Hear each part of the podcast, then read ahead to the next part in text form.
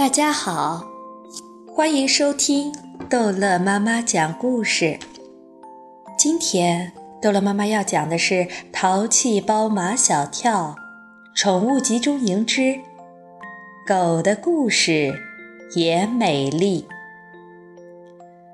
斗牛狗拉登的葬礼过后，法国卷毛狗雪儿也被它的主人接回了家。现在。这幢红房子里又像从前一样，只剩下麦冬娜姐姐和西施狗丑八怪了。不过，不像从前那么冷清。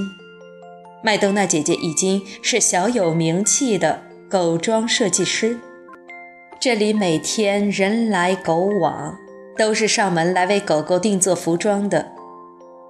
还有宠物医院的裴凡哥哥也经常到这里来。他现在是麦冬娜姐姐的男朋友，他们太有共同语言了，说的都是狗。麦冬娜，我想建一个狗血库。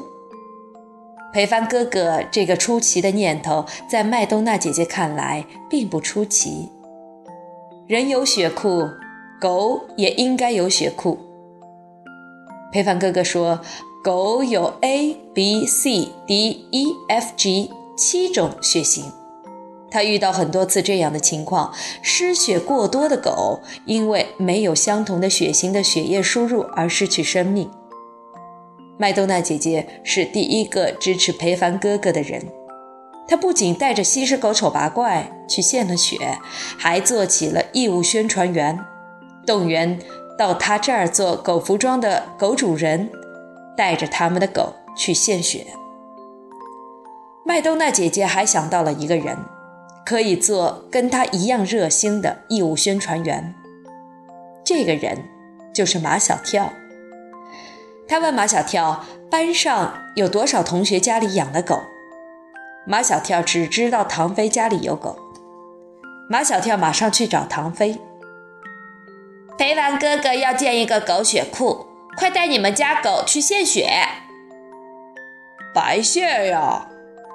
唐飞的爸爸是做生意的，唐飞从小受他的影响，做什么事都讲回报。也不是白献。马小跳尽量把裴凡哥哥建血库的意义传达给唐飞。如果你们家的狗需要输血，就可以享受优惠用血一次。哦，这还差不多。唐飞他们家的狗也被带去裴凡哥哥的狗血库献血了。马小跳的另外两个好朋友张达和毛超，虽然他们的家里都没有养狗，但他们把邻居家的狗、亲戚家的狗都动员去献了血。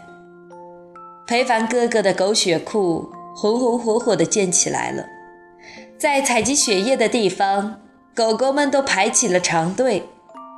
除了狗血库，裴凡哥哥还建起了一个流浪狗收容中心，暂时给那些无家可归的流浪狗一个温暖的家。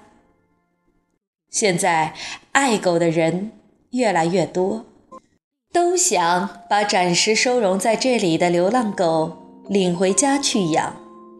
人多狗少，怎么办？这好办，麦冬娜姐姐说：“我全领回家来养。”不行，裴凡哥哥不同意，这对人家不公平。怎么不行？我不是你女朋友吗？流浪狗收容中心是你办的，你应该有这个权利。裴凡哥哥十分固执，正因为我有这个权利。所以我必须公平地对待每一个想领养流浪狗的人。马小跳给裴凡哥哥出了一个主意：举行一场比赛。比赛是最公正的办法啦。比什么？比身高，还是比体重，还是比谁的力气大？马小跳说：“当然是比谁对狗好。”裴凡哥哥决定举办一场演讲比赛，想领养流浪狗的人都得上台去讲，然后由大家来投票。那天来了三十几个争夺流浪狗抚养权的人，他们一个一个的上台去讲，每一个人都认为自己是最有条件的人。已经有一大半的人上台演讲了，演讲的内容差不多，无非是房子多么多么大，钱怎么怎么多。其实他们的房子虽大，但都没有麦冬娜姐姐家那个花园和草坪。但是麦冬娜姐姐登上演讲台后，只字未提花园草坪，更没有提那座漂亮的气派的红房子。她伸出一只手来，哇，五根手指头的指甲上画的都是狗。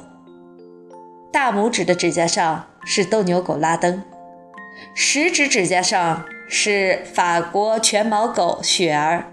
中指指甲上是西施狗丑八怪，无名指指甲上是德国牧羊犬海盗，小指指甲上是已回到孤寡老人身边的小乖乖。只有麦冬娜姐姐才有这样的想象力，才做得出这种让大家目瞪口呆的事情来。她板着五根手指头，讲起了五只狗狗的故事。指甲上的狗狗画得很美，狗狗的故事也很美，很动人。在场的人都被麦冬娜姐姐讲的故事感动了，都给她投了一票。麦当娜姐姐以最高的票数获胜，领走了一只即将分娩的流浪狗。当天夜里，这只叫阿麦，麦当娜姐姐给它取的名字的狗妈妈。便生下了四只狗宝宝。麦冬娜姐姐家更热闹了。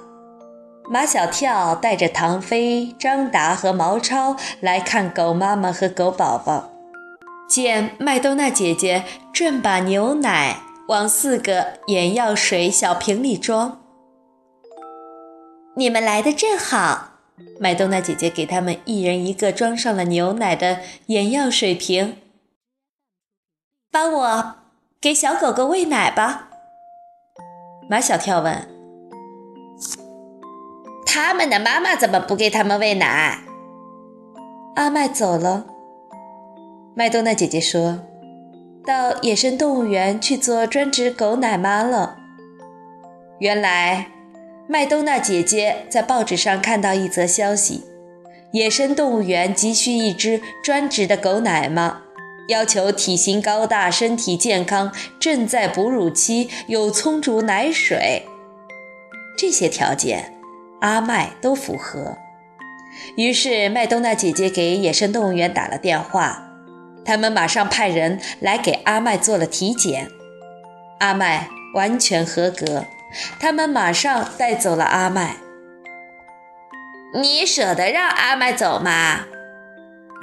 野生动物园。